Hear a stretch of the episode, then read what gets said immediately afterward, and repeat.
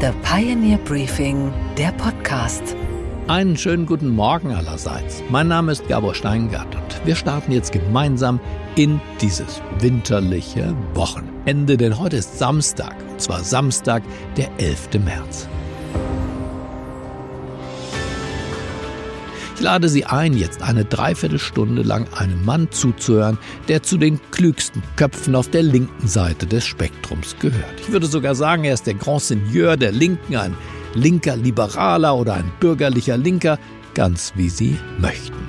Ein Mann auch, der immer wieder zu überraschen versteht und dieser Mann ist Gregor Gysi, Bundestagsabgeordneter für die Linkspartei, vormals deren Bundestagsfraktionschef. Früher hat er die Partei auch geführt, sogar als sie noch SED hieß und später dann sich in PDS umfirmierte. Mit ihm habe ich über so unterschiedliche Themen gesprochen, wie die Cancel Culture, über das Skifahren, über Werbung für ungesundes Essen, über die Verbotsmanie der Grünen, über Europa zwischen China, Russland und den USA. Naja, und über den Krieg. Und Sarah Wagenknecht haben wir sowieso auch gesprochen. Ich verspreche Ihnen, es lohnt sich. Los geht's. Einen schönen guten Morgen, Gregor Gysi. Ich wünsche Ihnen auch einen schönen guten Morgen. James Bond, der alte Charmeur, aber auch Chauvinist, soll umgeschrieben werden, umgedichtet werden fürs Kino und in seinen Büchern. Wie finden Sie das? Nein, ich finde das deshalb falsch, weil wir Geschichte nie streichen oder leugnen oder auslöschen dürfen sondern man muss dann eben erklären, aha, so sind damals Filme gelaufen, so laufen Filme heute. Zum Beispiel wurde früher in den Filmen viel geraucht. Wir können jetzt nicht ernsthaft alle Rauchszenen rausschneiden, sondern dann wird doch deutlich, welche Entwicklungen die Gesellschaft genommen hat, dass das Rauchen damals völlig selbstverständlich war und dann aus Gründen der Gesundheit Schritt für Schritt tabuisiert wurde. Und deshalb bin ich auch bei Straßenumbenennung vorsichtig. Also manches muss umbenannt werden, aber so diese Sucht, jetzt alles äh, umzubenennen, finde ich falsch. Winnetou, Karl May, da werden ja die Rothäute äh, sozusagen wirklich zu Tausenden erschossen. Ist das heute für Sie ein politischer Vorgang oder ist das Zeitgeschichte und, und auch Belletristik? Es ist Zeitgeschichte und alle Indianerfilme, wie sie damals hießen, sowohl die aus der DDR als auch die aus der Bundesrepublik, alle Kinder waren immer auf Seiten der Indianer. Das war ja das Positive an diesen Filmen. Die wurden ja nicht als die Bösen dargestellt, sondern die Bösen waren ja immer Weiße. Und äh, das darf man nicht kaputt machen. Ich Aber wollte ich Indianer werden damals. Das wollte ich ja, als Berufsziel deshalb, sozusagen. Die deshalb, Gerechtigkeit verteidigen. Ja, wissen Sie, deshalb sind ja auch viele Kinder zum Fasching immer als Indianer verkleidet gegangen, weil sie eben stolz darauf waren. Jetzt soll das auch nicht mehr sein. Die Verkleidung soll nicht sein. Gut, ich verstehe auch, dass man nicht mehr Indianer sagen soll. Da bin ich einverstanden. Aber das rechtfertigt wieder nicht zu streichen, dass das damals so gesagt wurde. Das muss man dann erklären. Also ich finde die Entscheidung des Bundesgerichtshofes äh, richtig, dass diese furchtbare Judensau an der Kirche in der Lutherstadt Wittenberg nicht abgenommen wird, weil unten eine Erklärung ist dazu. Wenn man sie nämlich abnehme, ja. dann täte man so, als ob die evangelische Kirche vielleicht gegen den jüdischen Glauben war, aber nicht antisemitisch. Und da wird deutlich, dass sie antisemitisch war. Und das ist das Gefährliche. Wenn du das abbaust, mhm. dann denken die alle, aber wieso? Da hat es doch nie was gegeben in der mhm. Kirche. So kommst du drauf. Aha, so waren die damals gestrickt, etc. Und kannst dich dann wieder mit der Entwicklung in der Gesellschaft befassen. Denn diese Art Cancel Culture hat auch was sozusagen von Geschichtsklitterung natürlich. Richtig, richtig, richtig. Genau, das ist der Punkt, der mich Aber dabei woher stört. Woher kommt das? Äh, diese, Sie haben ja auch in Ihrem Leben, Sie sind über 70 viele, viele Wellenbewegungen dieser Art auch schon erlebt. Woher kommt diese neuere Welle von Sprachsensibilität, dass man mit solchen symbolischen Handlungen glaubt, auch historisches Unrecht wieder gut machen zu können? Naja, wissen Sie, das hängt damit zusammen, dass immer irgendwelche Fragen plötzlich in dem Mittelpunkt gesellschaftlicher Auseinandersetzung stehen. Und dann gibt es immer Leute, die übertreiben. Die einen, die jetzt alles verändern wollen und die anderen, die möglichst gar nichts verändern wollen. Und das sind dann immer so Auseinandersetzungen. Und ich gehöre nicht zu denen, also ich gehörte noch nie zu denen, die gerne übertrieben haben. Ich versuche immer das Maß zu wahren. Und letztlich wird sich in der Geschichte dann auch immer so etwas durchsetzen, dass man sagt, nee, das machen wir nun nicht, das geht uns jetzt zu weit und das andere wieder ja. Ich finde es ja zum Beispiel auch richtig, dass man die weibliche und die männliche Form verwendet. Ich habe auch nichts dagegen, dass jemand einen Doppelpunkt macht, ein großes I und ein Sternchen. Ich mache es nicht, obwohl ich dafür bin, dass die Grundrechte der Diversen verankert werden im Grundgesetz. Dafür streite ich. Aber deshalb muss ich nicht die Schreibweise ändern. Ich weiß auch gar nicht, wie man es sprechen soll, ehrlich gesagt. Also das mache ich nicht. Also mit anderen Worten, es gibt immer ein bestimmtes Überziehen, aber dahinter steckt ja oft ein berechtigtes Anliegen. Nur, dass man das dann wieder konterkariert, wenn man es so überzieht, dass die Leute sich wieder eher dagegen stellen. Und gleichzeitig ist das nichts, was uns beide so aufregt, dass wir uns deswegen in ein von Gender Wahn und wie das andere tun sprechen würden. Wir nehmen das zur Kenntnis, vielleicht auch ein bisschen ja. amüsiert zur Kenntnis. Richtig, richtig. Das hat bei mir auch mit dem Alter zu tun, bei Ihnen mit der Jugend. Verstehe. Bei mir auch mit einer, ich würde mal sagen, liberalen, mittigen Einstellung. Ja. Sie sind wahrscheinlich doch auch, wenn Sie nicht gerade, wenn ich nicht wüsste, dass Sie bei der Linkspartei wären, äh, würde ich auch sagen, Sie sind ein Mann der Mitte. Ja, das kann man auch bei den Linken sein. Also ich habe ja mal gesagt, ein Linker muss nicht arm, sondern gegen Armut sein. Und Armut stört mich wirklich. Obdachlosigkeit stört mich wirklich. Das sind die Gründe, weshalb ich da bin. Außerdem bin ich natürlich ein Anhänger jeglichen Friedens. Ich, äh, außerdem bin ich noch Jurist. Das führt eben dazu, dass das Völkerrecht in meinem Denken eine andere Bedeutung hat als bei anderen. Aber als Anwalt musst du ja immer oder musste ich in der DDR immer auf Ausgleich aus sein. Und daher kommt dieses bisschen Mitte zustande, dass ich ja wusste, die SED ist viel mächtiger als meine Mandanten, aber ich musste sie ja irgendwie dazu bringen, die doch zu entlassen, etc., etc. Und da musst du immer irgendeinen so Mittelweg finden. Nicht leicht, aber es ist mir doch in einigen Fällen gelungen. Die meisten Politiker sind heute erst recht auf der linken Verbotspolitiker, den Verbrennermotor verbieten, das schnelle Autofahren. Jetzt habe ich gelesen, auch ungesundes Essen, gegen das wir natürlich alle sind, auch verbieten. Woher kommt diese Neigung? Die Reklame für ungesundes Essen will Herr Habeck verbieten. Ich verstehe es nicht. Die Grünen sind in Wirklichkeit jetzt die größte Verbotspartei, die wir haben.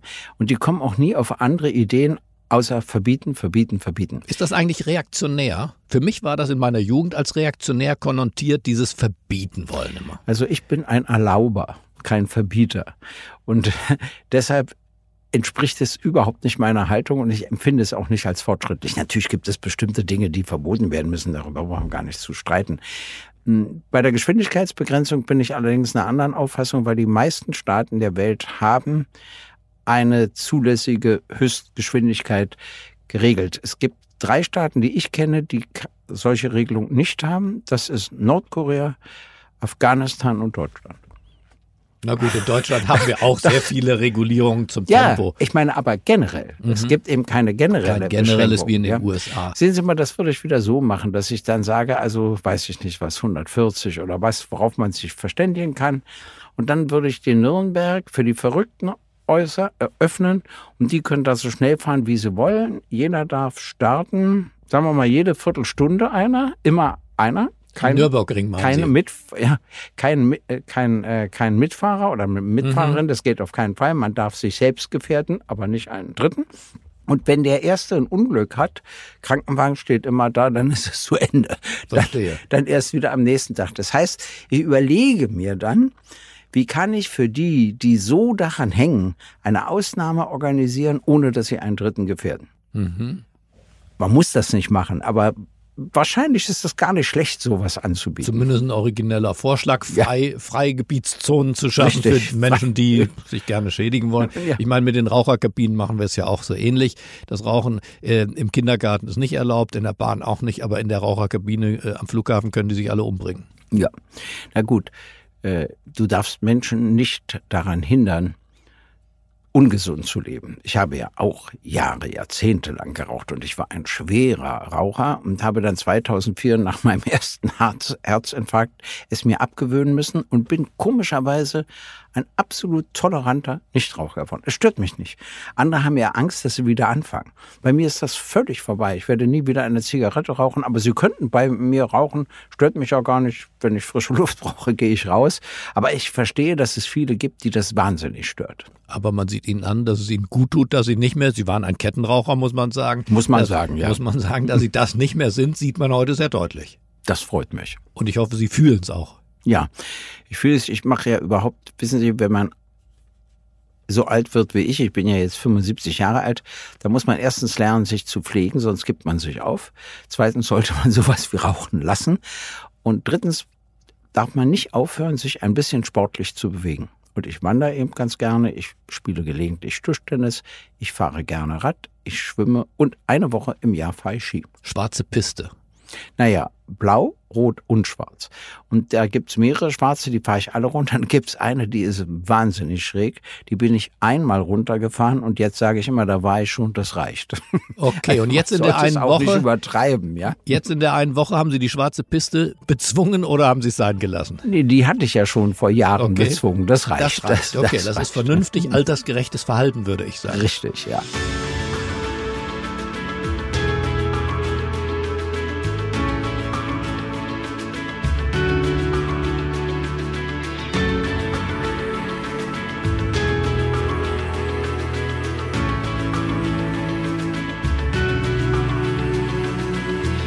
Trotzdem, das Verbieten scheint in Mode zu sein. Wo kommt das her? Haben Sie eine Erklärung dafür, dass das zum Beispiel beim Teil der Wähler durchaus ja auch resoniert? Ja, klar. Äh, wir verbieten jetzt lieber die Kohle und wir importieren sie. Wir verbieten die Kernenergie und werden sie importieren müssen. Äh, Ja, noch besser finde ich, dass wir gesagt haben, wir kaufen kein russisches Erdöl mehr und jetzt verkauft Russland sein Erdöl an Indien und wir kaufen es dann von Indien nur teurer. Na, Das ist ja genial, kann ich nur sagen. das ist paradox, man kann Ja. auch sagen pervers. Ja. Das ist, äh, aber sowas kommt bei internationalen Konstellationen dieser Art immer heraus, heraus, weil die Staaten sich ja unterschiedlich verhalten. Und es gibt ja so lauter völkerrechtliche Prinzipien, die einen gelegentlich freuen und gelegentlich stören. Also zum Beispiel die Nichteinmischung in innere Angelegenheiten eines anderen Staates. Aber es lässt mich ja nicht los, dass eine Frau, weil sie falschen Kopftuch getragen hat, inhaftiert wird. Dass sie in Untersuchungshaft gestorben ist, das gibt es leider in anderen Ländern auch. Aber alles schlimm genug. Aber es ist natürlich eine innere Angelegenheit. Also mit anderen Worten darf sich die Regierung eigentlich wieder nur begrenzt einmischen. Aber sie mischt sich ein dann über Sanktionen. Wissen Sie, was mich stört? Ich habe mal darüber nachgedacht. Wir denken immer in der Form von Sanktionen, sowohl in unserer Gesellschaft als auch gegenüber anderen Ländern. Strafe, das ist ja auch wieder nur ein anderes Wort für Bestrafung. Richtig. Und ich denke, ob es nicht klüger wäre, Angebote zu machen. Ich mache Ihnen mal ein Beispiel. Also wir sagen, wenn eine Hartz-IV-Empfängerin, das soll ja jetzt eine Bürgergeldempfängerin sein, na, ich sage mal Hartz-V-Empfängerin, ist es jetzt, aber ist auch egal, kommt zu einem Termin nicht, dann gibt es eben eine Strafe. Wie wäre es denn, wenn wir umgekehrt vorgehen und sagen, also es gibt ein Existenzminimum, das dürfen wir nicht unterschreiten. Punkt. Aber wer sich engagiert oder wirklich krank ist, kriegt von uns einen Bonus. Und die, die nicht krank sind und sich nicht engagieren, kriegen den Bonus nicht. Also umgekehrt. Ich belohne ein Verhalten. Äh, Bei Mord oder Diebstahl braucht man nicht zu diskutieren, da brauche ich Strafen. Aber es gibt so viele andere Wege. Ich habe mir zum Beispiel mal überlegt, wir wollen ja, dass die Menschenrechte auch gegenüber den Uiguren in China eingehalten werden. Nur haben wir Sanktionen Wäre beschlossen. schön. Ja, haben wir Sanktionen beschlossen. Geht es den Uiguren besser? Nein. Dann habe ich zurückgedacht an die DDR und diesen Wandel durch Annäherung. Und da war es immer so, dass ein Angebot gemacht wurde an die DDR, wenn sie dieses und jenes lässt oder einleitet. Und das hat funktioniert. Also ich fände es besser, wir sagen zu China, passen Sie auf, wir können das verbessern, wir können das verbessern, wir können das verbessern, aber Sie müssen wenigstens folgende Mindeststandards bei den Uiguren einhalten und das müssen wir auch ab und zu mal kontrollieren dürfen. Ich meine, die. Kindererziehung hat ja diesen Weg gegangen, vom Ja. Rohrstock zur Ja. Belohnung. In den Firmen im Übrigen wird ja auch äh, nicht standesrechtlich erschossen, sondern ein Bonus ausgezahlt für eine bessere Leistung als der Durchschnitt. Ja, aber es passierte Folgendes. Nachdem ich dieses Argument im Bundestag gebracht hatte, sprach Frau Baerbock und sagte, das wäre völlig falsch, denn dann sagen wir ja China, sie sollen Menschenrechte verletzen, damit sie Angebote von uns bekommen. Ist ja kein dummes Gegenargument. Aber es stimmt deshalb nicht, weil es etwas unterstellt, was, glaube ich, in den, es gibt immer Ausnahmen, aber in den meisten Fällen falsch ist. Ein Diktator oder der Chef einer autoritären Struktur will ja nicht unbedingt Menschenrechte verletzen, er will seine Macht sichern. Das ist das Entscheidende. Am liebsten hat er ja auch, wenn alle zufrieden sind. Aber da es immer Gegner gibt, da es immer Leute gibt, die sozusagen einen anderen Weg gehen wollen, fängt er an, die zu unterdrücken. Und deshalb glaube ich nicht, dass die Wirkung ist, ach jetzt unterdrücke ich mal wieder ein bisschen, damit ich ein Angebot bekomme. Das gab es ja auch in der DDR so nicht, sondern umgekehrt. Und diese Erfahrungen aus der DDR kann ich immer mit einbringen. Und deshalb denke ich, es wäre bei China viel klüger, sinnvolle Angebote zu machen, um zu sichern, dass es den Uiguren endlich wirklich besser geht. An dieser Stelle blenden wir uns aus, denn ich möchte Sie ja dafür gewinnen, dass Sie ein Pionier werden. Auf thepioneer.de, da finden Sie das gesamte Gespräch mit Gregor Gysi und noch viel mehr. Also denken Sie einmal drüber nach. Unabhängiger Journalismus hat seinen Preis, unabhängig politisch, aber eben auch ökonomisch unabhängig, weil wir werbefrei arbeiten. Also es würde mich freuen, Sie demnächst an Bord oder auch als Hörer, als Leser, als Leserin, als Hörerin zu begrüßen. Bleiben Sie mir gewogen. Ich wünsche Ihnen auf jeden Fall ein schönes Wochenende. Auf sehr bald, Ihr Gabor Steingart.